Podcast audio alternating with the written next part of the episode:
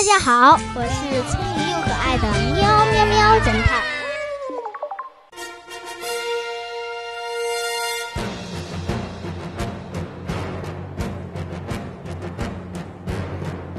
神奇的油灯，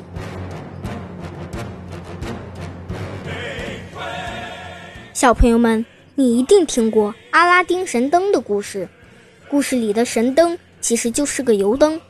当用手一擦油灯，就会从里面出来一个强大的精灵，随时听候主人的使唤。今天我们要讲的这个故事，也是关于油灯的故事。虽然没有阿拉丁神灯那么神奇，但油灯的主人巧妙地用它来破了一桩偷金子的疑案，也非常有趣。我们一起来听听怎么回事吧。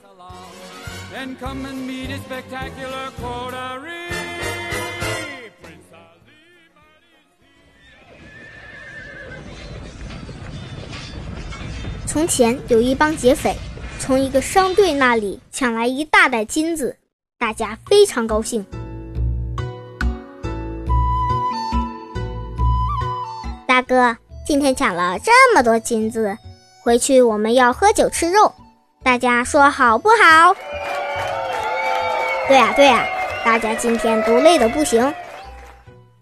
好的，回去让你们嫂子给你们炖锅羊肉。好哦好哦。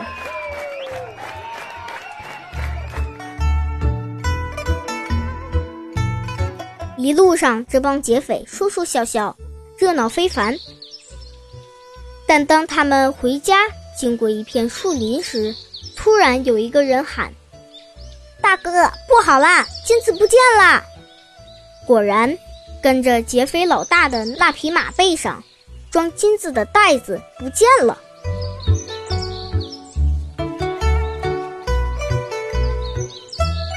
一时间，大家都议论纷纷：“这是谁偷的呢？胆子也太大了点儿！”竟敢在太岁头上动土，不想活了！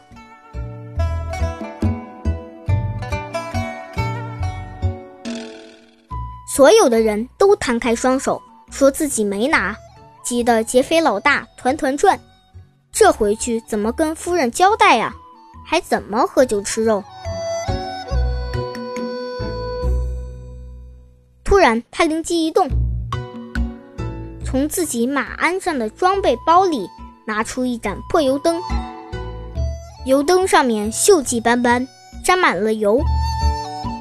他用手擦了一下，吹了口气，闭上眼睛，口中念念有词，还不停的点头。大家都很好奇，围了上来。老大这是干嘛呢？这个油灯是神灯吗？我知道啦。老大，这是在召唤精灵来帮助我们。大伙议论纷纷。突然，劫匪老大把眼睛睁开，瞪着众人说道：“刚才精灵说了，他知道是谁偷了金子。”哎呀，果然，老大真厉害！老大竟然能召唤精灵，太神奇了！大哥是谁偷了金子？把他揪出来！一定要将那人千刀万剐，放油锅！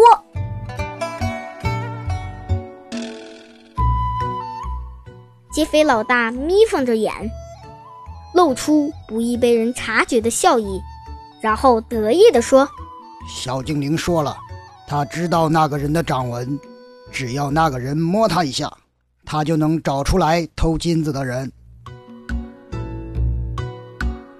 于是他命令众人把上衣都脱掉，找来几根木棍，搭起一个简易的帐篷，让每个人进去摸一下油灯，再出来。所有的人都进去摸了一下油灯，然后出来排成一排。他挨个看了下每个人的手，并闻了闻，然后把油灯摇了摇。放到耳边听了听，突然指着一个人，厉声说道：“快把金子交出来！那个人马上跪地求饶：“老大，老大，是我错了，我鬼迷心窍啦！我趁你们不注意偷了金子，藏到了一个树洞里。”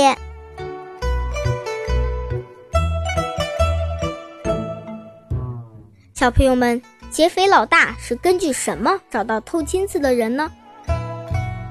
真的是油灯显灵，精灵出来告诉他偷金子的人了吗？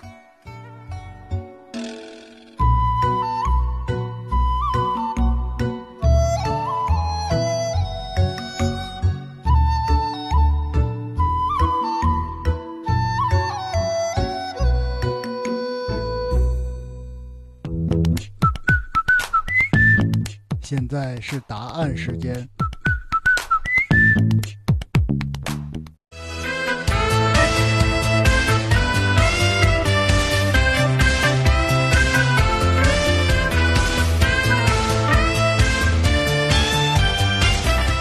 其实强盗头目只是用精灵做幌子，偷金子的人做贼心虚。当听说精灵知道那个人的掌纹时，肯定不敢摸油灯，他的手上也就不会沾上油灯上面的油渍，也不会有油渍的味道。这时，强盗头目只需看谁手上没有油渍，闻一下谁手上没有油渍的味道，就能知道是谁偷了金子。看来这个强盗头目不光有勇，还有谋啊！他的聪明值得我们学习，但不能学他做坏事哦。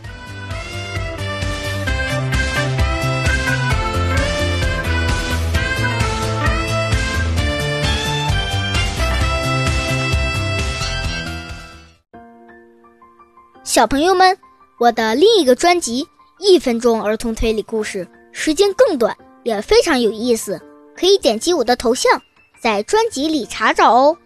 如果你有好的故事，也欢迎推荐给我，我会让我爸爸把它制作成声音播出哦。如果你觉得我的节目还不错，记得推荐给小伙伴一起听哦。也欢迎你在评论区留言，有不足的地方我会很快改正的。本节目的素材部分是来源网络整理和推理故事书，如果无意中侵犯了您的版权，请告知我。我会马上删除。在此也非常感谢制作侦探推理故事的叔叔阿姨。